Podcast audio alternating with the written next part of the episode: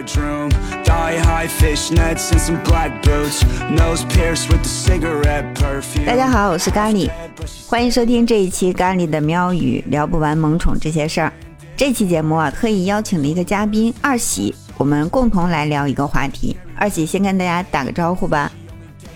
Hello，大家好，我是二喜，也是一个非常资深的这个铲屎官。二喜有两只猫，一个叫贝贝，还有一个叫小胡子。哎，最近啊，有一个词儿特别流行啊，就是 emo。然后你觉得到底什么是 emo？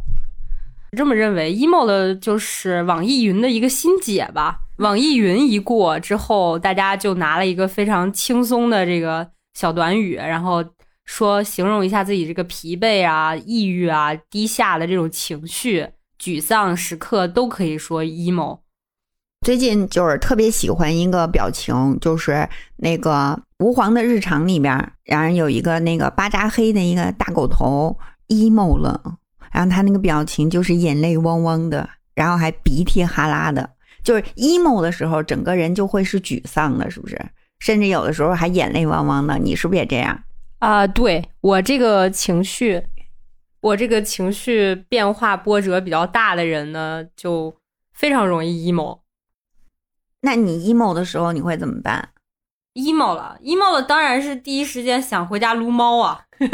撸哪只？因为你有的选哇。啊、先撸贝贝，因为贝贝会抱完之后它就跑啊，它跑了的话，我就得赶紧抓另外一只。小胡子是喜欢被人抱的，所以它给我的治愈感会更强。就你觉得为什么 emo 这个词儿瞬间就火了？因为大家都很容易共情，能 get 到这种情绪。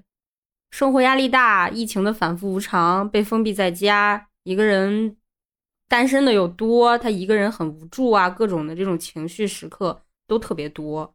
我怎么忽然觉得这个场景描摹的是我和你的之前，啊，也对，哎 对不对？啊也没错，是一年前的你，对不对？对，对。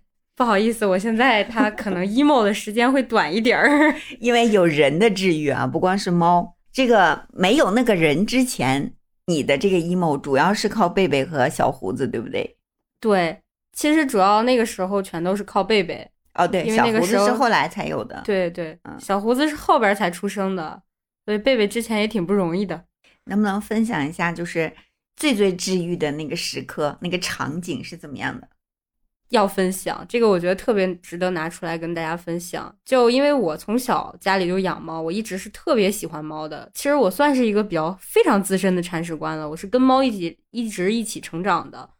然后因为这个二一年一月份突然被封了一个月，如果没有贝贝，感觉当时就真的是被困在囚笼里的这种这种无助吧，孤独，全部都不只是 emo 能形容得了的了。我觉得我已经是深度 emo 了，我快。然后那个时候好在有贝贝，所以我觉得我们俩应该就是命中注定的。我刚好想养猫，它就出现了，出现在我生命里，然后陪伴我走过那个最最黑暗的那个时刻。所以我觉得真的是有一只猫在你身边的这种治愈的力量太重要了。你怎么就觉得贝贝是你的命中注定了呀？呃，因为贝贝跟我相遇的时候太可怜了，他得了猫腹水，当时是濒死的状态。得猫腹水的，大家作为这个猫奴应该也都知道，等于是绝症了。然后，但是他奇迹般的治回来了，而且活得还很好，性格也很好。所以我觉得这就是命中注定，让我没白救他一回。就本来它是一只流浪猫，是吗？对的，对的，其实有好多流浪猫，嗯，它们的生存能力都特别强，而且它们懂得去寻找真正它认为的那个主人。嗯，我相信你说的这个他自己寻找主人这件事儿，因为在嗯抖音上，大家猫奴的这些铲屎官也都刷抖音，看得见那些温情的视频。每次看到这种就是流浪猫给自己找主人的这种视频，我都会觉得这就是猫猫跟我们之间的这种能量互吸的这种缘分吧，妙不可言。就我老姑前两天不是也是收养一个流浪猫嘛，它就是那个狸花猫。呃，有一个礼拜的时间，它在车库里，它都听到有猫叫，但是找不着这只猫。直到有一天，他呃跟他女儿再到车跟前儿的时候，忽然就有一只小猫冲到他跟前儿，抱着他的腿，咬着他的裤脚，不让他走。这么神奇的吗？特别神奇，两个人面面相觑，因为他们没准备好要要养一只猫，更何况是这么就捡了一只猫，都懵了。他们的狗狗也是刚去世嘛，不是？结果他们俩说怎么办？那就养吧，因为那个猫已经瘦的不成样子了，一看就是好多天没有东西吃。你你一说完这个，我脑子里面就有画面了，那只小小猫在那里看着他们，那种默默的。这一个画面一下就把他们娘俩都给打动了，就说就是再也不会呃舍弃它了，然后就把它弄回家，然后现在就给它起了名字叫小花，给它做了绝育，因为是个小母猫嘛，做了绝育，驱了虫，现在就是幸福的生活在他们家。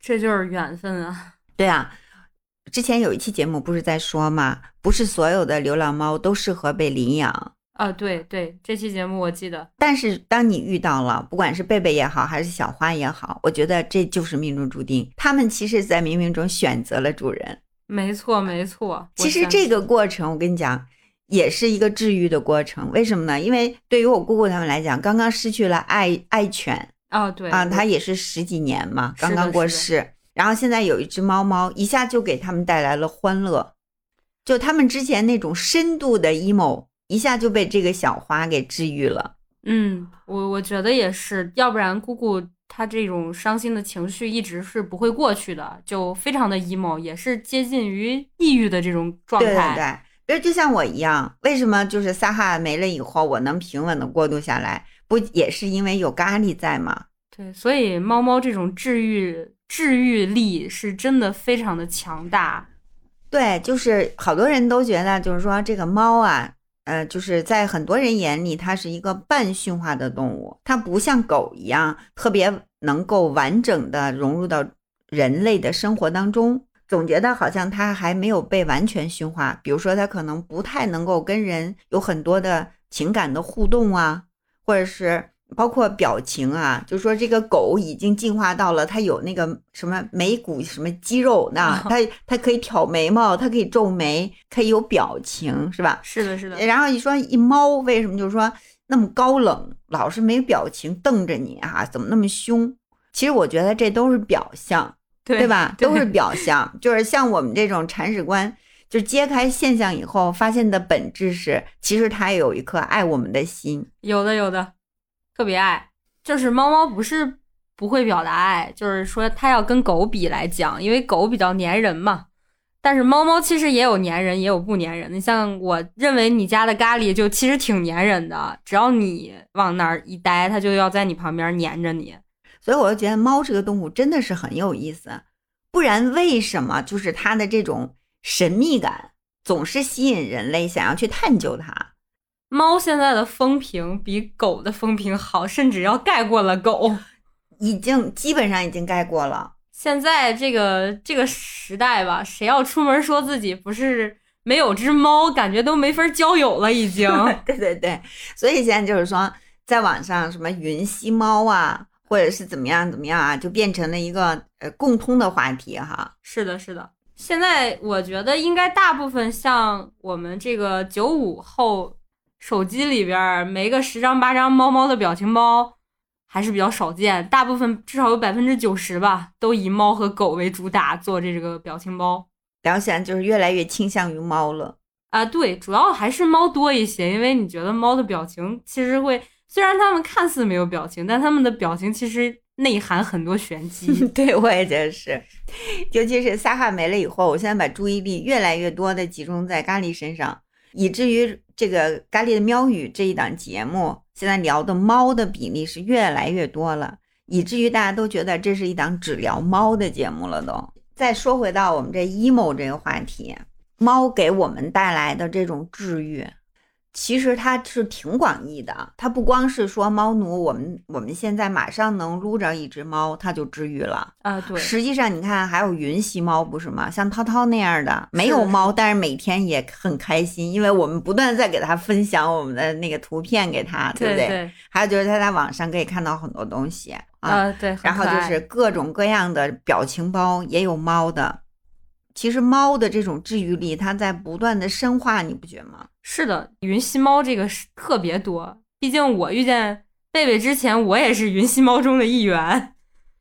其实我还特别想，就是让你给我分享一个具体的小故事，比如说你是在什么时候，就是觉得，哎呀，抱着这个贝贝或者抱着这个小胡子，怎么就这么这么的幸福呀？没他们，我这日子怎么过呀？你肯定有过这种时刻吧？是吧？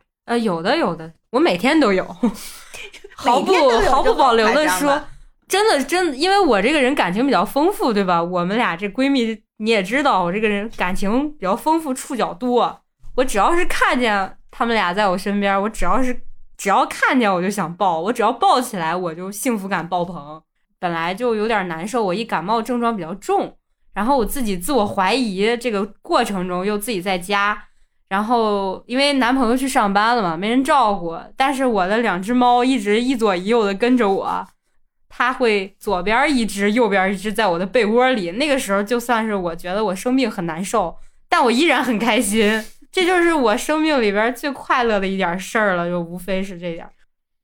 有一只猫可以给你治愈很多 emo 的时刻，像反正我觉得要是感情触角比较多的，像我这种比较长的，有一只猫真的是非常幸福。而且现在喜欢猫的人特别多，很难遇见一个不喜欢的。就是或者以前不喜欢，但是现在也变得很喜欢了。就比如是我，呃，我还是想说呢，要不把你身份证念出来得了。说的这个人不就是你吗？以前不喜欢、对看不上猫的那个人，对，特别看不然上后，现在每天跟猫粘在一起。对，而且还那个深深的被这种神秘的力量所吸引。被掌控住了，已经。对我已经被掌控了。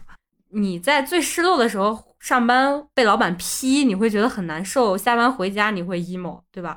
你在公司你不能表现的特别明显，你自己一个人回去 emo，然后这个时候小猫猫出来的时候，你把它抱起来，你一下子就会觉得，哎，什么老板不老板的，多大个事儿啊！我永远有猫 在爱我，什么都不怕了，对无穷的力量。那如果要是没有这只猫的话，你那个 emo 就是无效 emo，是不是？啊，对，没人没人理，没人搭理，你没人 emo 个鬼啊！对 emo 半天还得自己哄自己，无效 emo 那种。你要这么想的话，那不是很悲凉？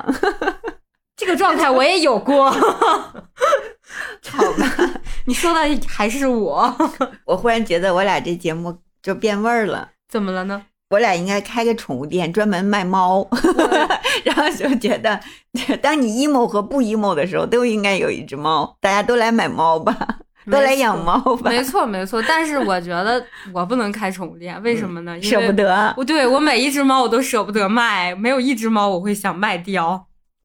如果有可能的话，我想把全世界的猫都 养起来。我我我也有这种想法，我现在越来越强烈的愿望是这样的，但是我们现在可能一己之力做不了那么多呃，做不了啊，做不了这是只能是从自己身边的猫猫开始哈。嗯，希望我们的节目能够治愈更多的人，然后也希望更多的人能够去养一只猫。对对，其实我们今天聊这么多啊，我们也谢谢二喜的分享哈。咖喱知道，每一个猫奴心里都有无数的跟猫主子在一起的故事。这如果要是讲的话，真的是讲不完。而且我们今天其实也没有讲那么多的真知灼见，但是猫咪和主人之间的这种治愈力，然后让我们的感情彼此更加深刻、更加相互的依赖，我觉得这就是一个永恒的话题。说不完的。我希望那个今天结束以后，再改天我还能来嘚瑟一圈儿啊！希望那个咖喱还能给机会。好，那你就多准备点你的精彩故事。好的，好的，没问题，我回去做功课。然后咖喱也希望就是听众朋友能把你跟你家猫主子的故事分享给咖喱哈，这样你就可以在评论区留言。